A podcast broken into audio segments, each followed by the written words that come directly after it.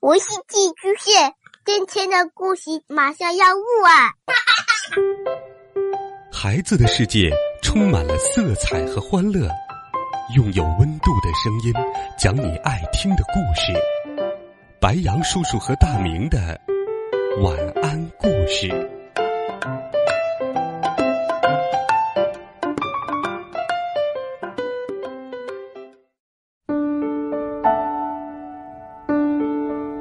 小朋友们，晚上好。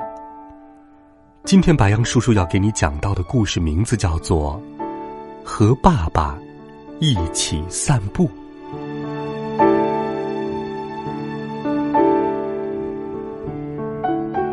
我小时候，平日里总是和妈妈待在家里，只有到了星期天，爸爸才会带着我去郊外旅游。为什么呢？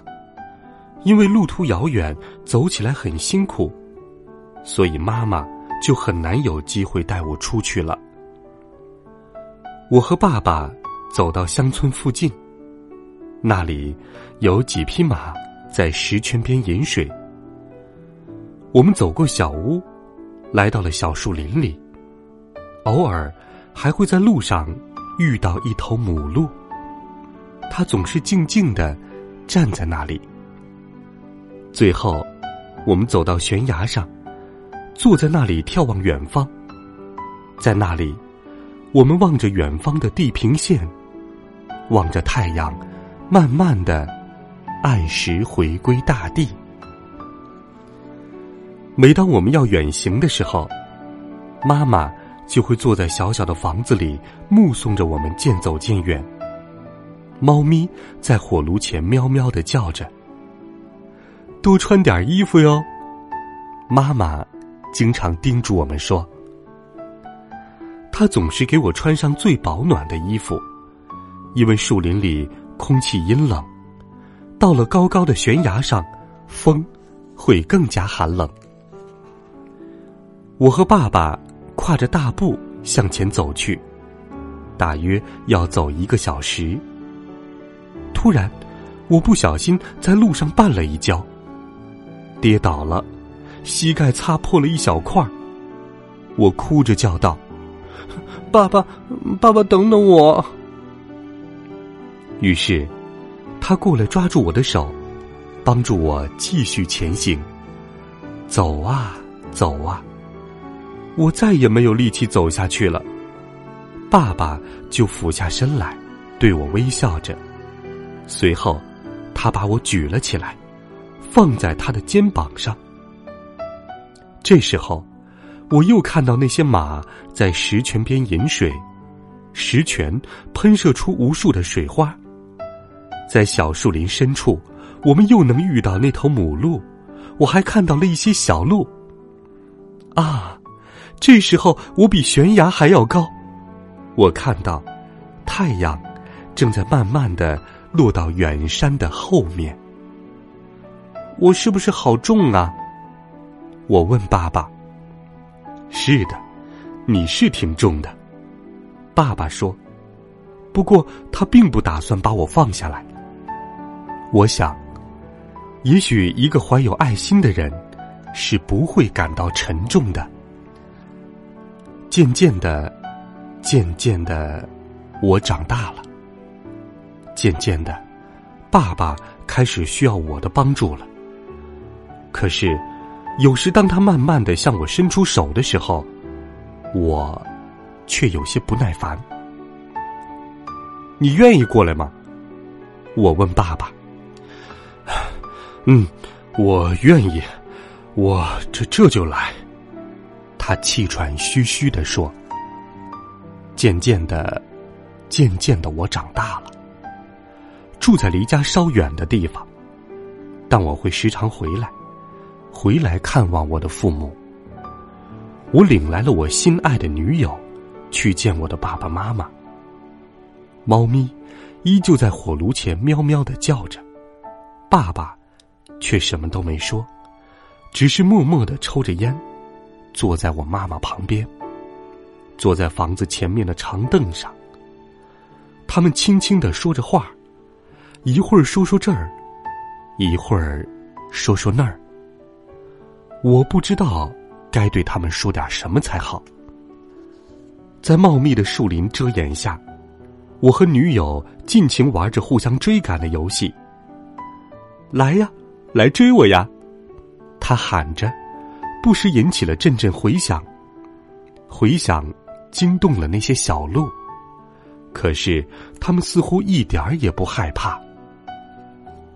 最后，很不幸，那个我爱的姑娘，她不爱我了。从这一天开始，我发现自己又独自一人了。我感到悲伤，也很失望。不过，我叮嘱自己，不要被这场爱情所击倒。我仍然经常回家看望爸爸妈妈，现在他们都老了。看到他们那个样子，我的心里充满了感伤。时间过得真快啊！还有猫咪在火炉前喵喵叫吗？在那古老的石泉上，还有马儿在饮水吗？小树林里深处的母鹿还在吗？当然，在悬崖边上。还可以望到太阳耀眼的躺在地平线上。有一次，我问爸爸：“你还愿意陪我吗？”爸爸睁着明亮的眼睛，愉快的说：“啊，当然，亲爱的。”我等了一会儿，妈妈给我穿上那件夹克衫，因为树林里已经变凉了，悬崖上。还有大风在吹，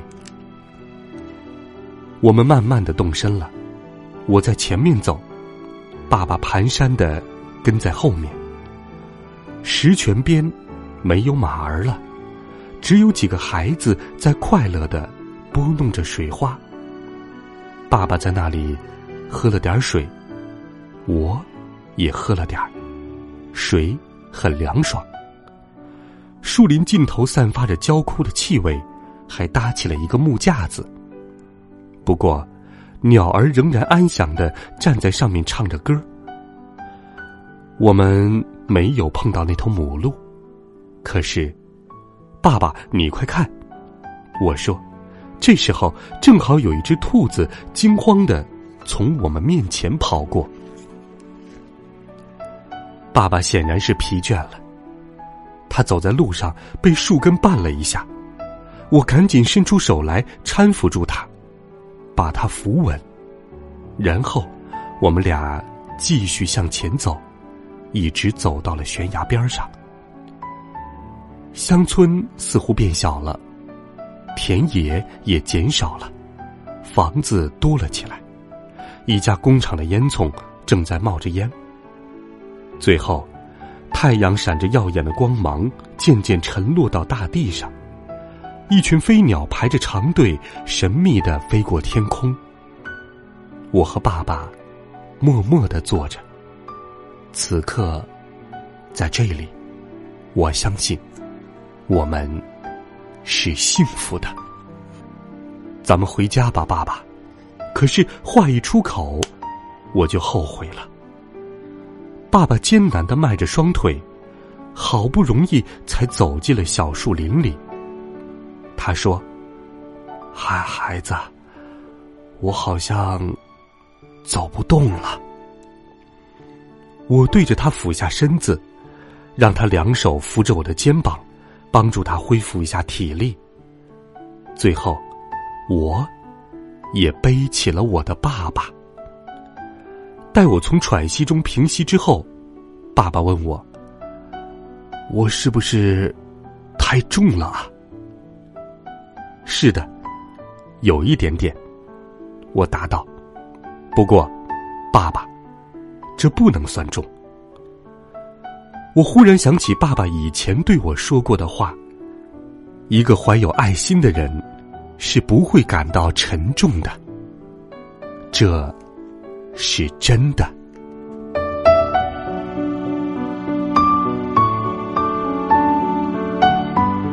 好了，小朋友们，这就是今天晚上白羊叔叔讲给你的，特别适合和爸爸一起听的好故事。和爸爸一起散步。这本书，著名诗人、儿童文学作家金波评价：阅读这本书，感受到了深藏于胸臆深处的暖意，感悟到了亲情不仅是人生赖以生存的支柱，也是需要一生履行的责任。成长路上，与爱同行。